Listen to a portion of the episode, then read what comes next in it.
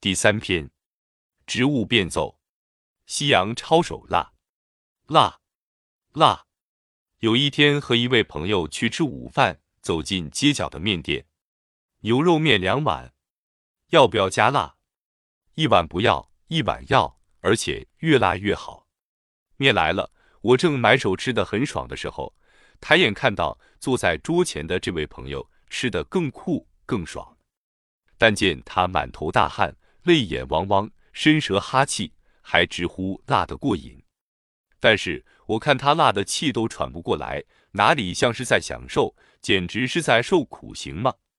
人真是奇怪，只为咬口舌之快，竟不惧口腔麻辣的折磨，而刺鼻封喉的苦辣竟会成为人们追逐的目标，实在是人心难测，不可思议。除非是辛辣之中另有妙处。否则，怎么可能发展出这种自我虐待的口味？辣椒四大功能：美味、保鲜、去油、防腐。美国东部一所大学的一对叫化学分析的夫妻档教授，是十足的麻辣族的忠实信徒。上中国馆子是非要加上红油不可，而上西哥餐厅更是要 very very hot and spicy。他们很想知道辣。为什么有让人苦中作乐的吸引力？于是就买来了各式各样的辣椒，以化氏四百度的高温将它们煮上两个小时，再去检验经热化而解体的辣素中到底有哪些特殊的性质。首先，他们发现这些解体的元素中有香草 （vanilla） 的元素，可以促进味觉，令人回味无穷。接看他们闻发现更令人惊的结果：这些辣素。有抑制脂肪有氧化的功能，因此可以有防腐的作用。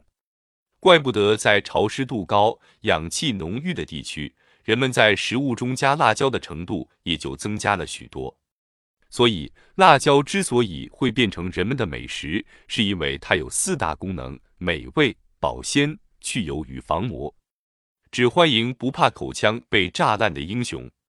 这对夫妇今年在大学里开了一门化学分析与食品加工的课，其中有一堂是辣的分析，吸引了闻辣而来的学生有一百多人。